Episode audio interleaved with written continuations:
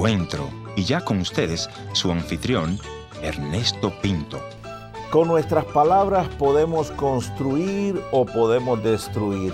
Se alienta, se deprime, se calma, se exaspera, se activa el amor o se une el desamor de acuerdo a tus palabras. Como padre tenemos que cuidar cómo es nuestro hablar, ya que fácil podemos rotular a nuestros hijos. Eres un bueno para nada. Sos la oveja negra de la familia. Maldigo el día que naciste. Palabras fuertes, palabras duras que solo van a marcar el corazón y la actitud de nuestros hijos.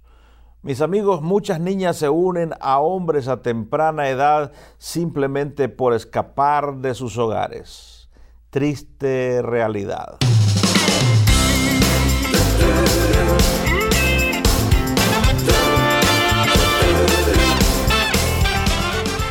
En esta oportunidad nuestra invitada es Eliana, quien nació en Colombia. Ella nos va a contar por qué se fue a vivir en unión libre con un joven que estaba atrapado en las drogas. Ahora sí, vamos a la entrevista con nuestra amiga Eliana. Háblanos un poquitito acerca de ti, Eliana, y de tu familia. Yo crecí con mi mamá, mi papá, con eh, mi hermana mayor, eh, dos años mayor que mi persona, y mi hermano menor, que es 13 años menor que ella. Tres hermanas, una hermana y un hermano más. Sí. Tú eres la de en medio. Sí. Eh, nosotros crecimos en un barrio de Cali eh, igual de bajos recursos. se llamaba Puerto Mayarino. Mi papá era panadero y siempre crecimos en en un hogar, se puede decir, un poco estable. Eh, siempre estuvieron juntos, aunque mi mamá y mi papá nunca se casaron. ¿Qué recuerdos tienes de tu papá? Él no tuvo ese amor, ese cariño de padre. Él siempre fue un poquito duro, no sabía expresar su amor. ¿Algún consejo que tu padre te dio cuando tenías 8 o 10 años? Bueno, él, él siempre nos hablaba fuerte, él nos decía que nos cuidáramos, que, teníamos que ser obedientes, porque eh, para mí yo siempre fui la, como la oveja negra de la casa. No le hacía caso, era muy desobediente.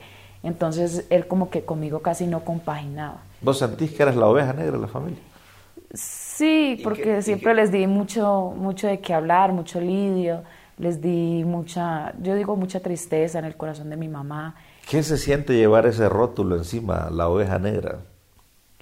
Bueno, eh, en ese tiempo para mí era normal, pero cuando yo ya llegué al Evangelio, yo no me cansaba de pedirle perdón a mis padres. Y yo decía, Dios mío, eso era lo peor. ¿Y de qué le pedías perdón? ¿Qué hiciste? De todo lo malo que hice, de mi desobediencia, de mi grosería. Y mi papá me lo decía.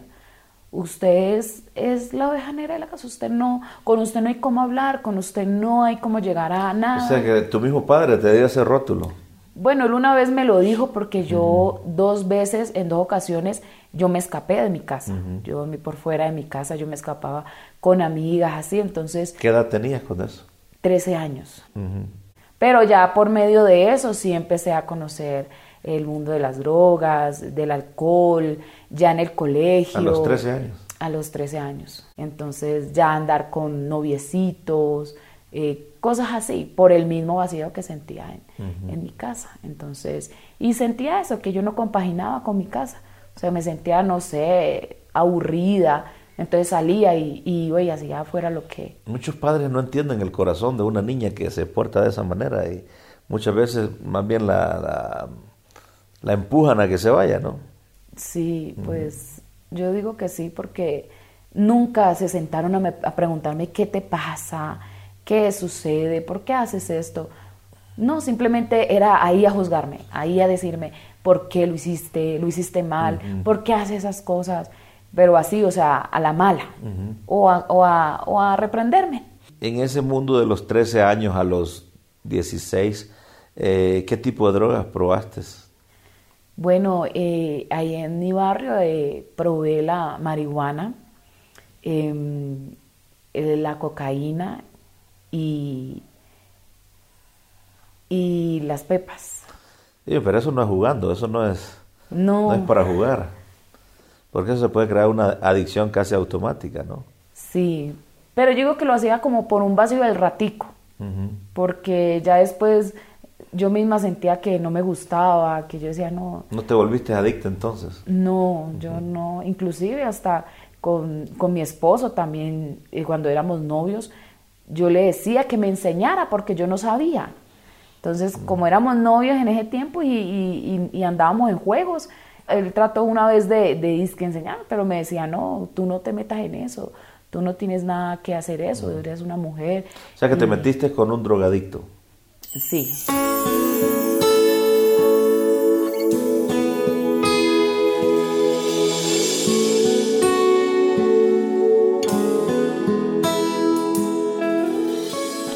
Estoy conversando con Eliana, quien es de Colombia y en el segmento anterior nos contó parte de su vida. Eliana nos decía que ella le pedía a su amigo drogadicto que le enseñara cómo consumir drogas. Escuchemos cómo ella lo describe. Bueno, yo, yo, inclusive cuando yo fui novia de él, yo lo dejé por eso, porque yo me di cuenta que él era drogadicto y, y yo no quería un hombre así para mi vida. Entonces nosotros nos alejamos, pero como él vivía al frente de mi casa, una vez con una amiga nos fuimos a, a comprar marihuana. Entonces le, le dije a él, a ella que le dijéramos a él que nos enseñara, porque no sabía, realmente yo no sabía ni cómo prende- se prendía. O sea, sí lo había hecho varias veces, pero con personas que ya sabían. Entonces eh, ahí fue cuando yo fui a su casa con una amiga y él trató esa vez de como de enseñarme, pero después él me decía que no, que no le volviera a pedir eso porque él no, no le gustaba ver a una mujer en ese mundo. Ayúdame a entender qué pasa en la cabeza de una mujer sabiendo que un drogadicto, un alcohólico, le puede dar mala vida y todavía se enamora de él. ¿Qué pasa en la cabeza de una mujer? Bueno, yo no, no sé qué pasó por mi mente en ese momento porque eh, yo me alejé de él por eso. Porque yo decía, yo no quiero un hombre así, yo quiero un hombre bueno, un, o sea, como toda mujer sueña, casarse y, y- y llevar una vida buena. Pero, pero él es una persona que, que a pesar de- del problema que él tenía, él era un buen hombre. Era respetuoso, es respetuoso, es un hombre que es comprensivo y tal vez en ese tiempo, en ese tiempo que, que yo estaba tan sedienta de ese amor de mi, de mi familia o, o- o lo que yo andaba buscando en la calle, él me lo daba. ¿Cuántos años tenías, Eliana? 17 años. Entonces te convenció los buenos modales, a pesar de la drogadicción tenía buenos modales y vos dijiste, hay esperanza con este hombre. Eh, yo quedé embarazada. Sí. Entonces, por ese embarazo fue que yo decidí irme a vivir con él. Pero nunca, o sea, nunca soñaba eso, yo no, no pensaba eso. Inclusive yo creo que ni él se lo imaginaba, porque él, él tenía otro mundo. Y ahora te quedas embarazada y te tenés que eh, ir a vivir con este hombre y, y todo cambia, me imagino.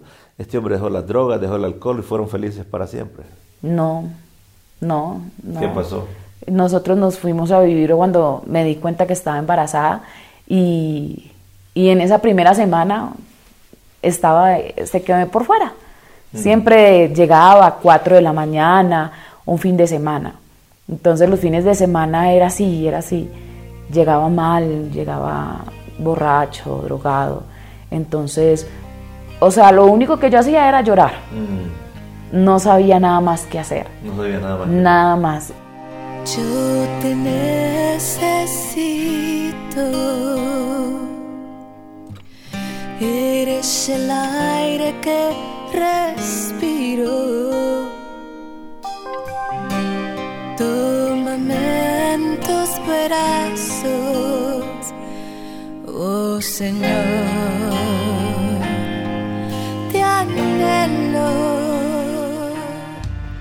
Tenías una gran soledad en tu espíritu, este hombre que pensabas que podía llenarlo, te falla, te sentís sola, abandonada.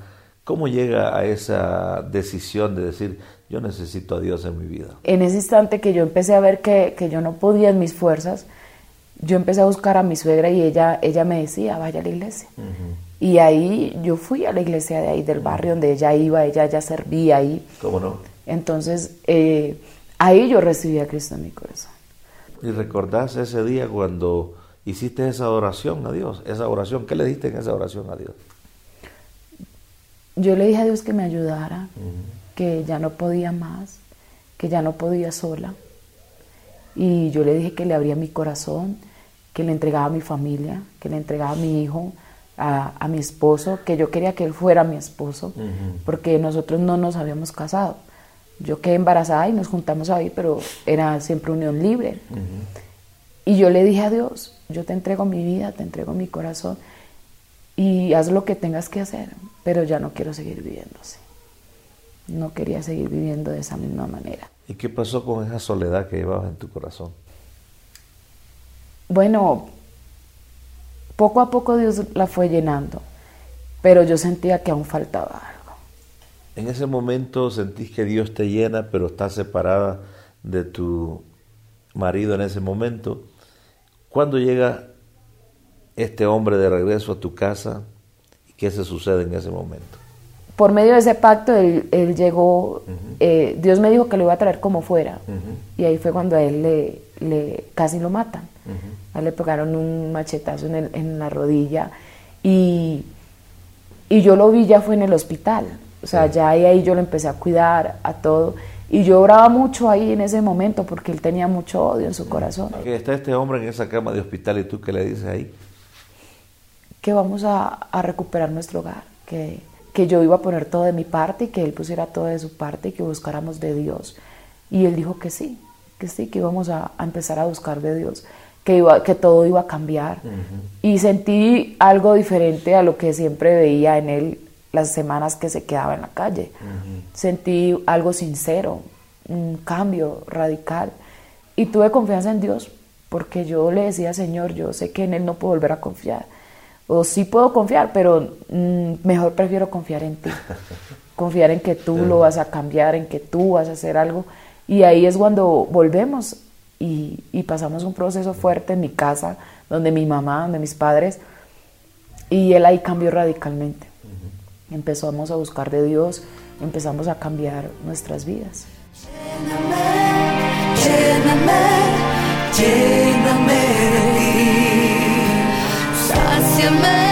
que pueda ver tu gloria en mí.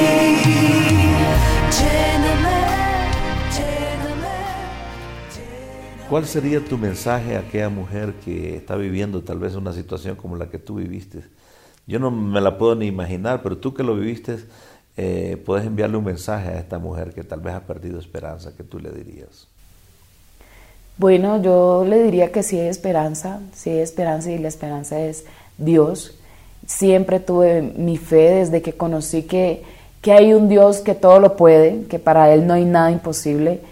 Yo creí que Él sí me podía dar mi hogar, me podía devolver mi hogar, casarme y tener una familia y, hasta ahora Dios no me ha fallado. Eliana, muchas gracias por compartir tu historia con nuestra audiencia. Gracias a ustedes.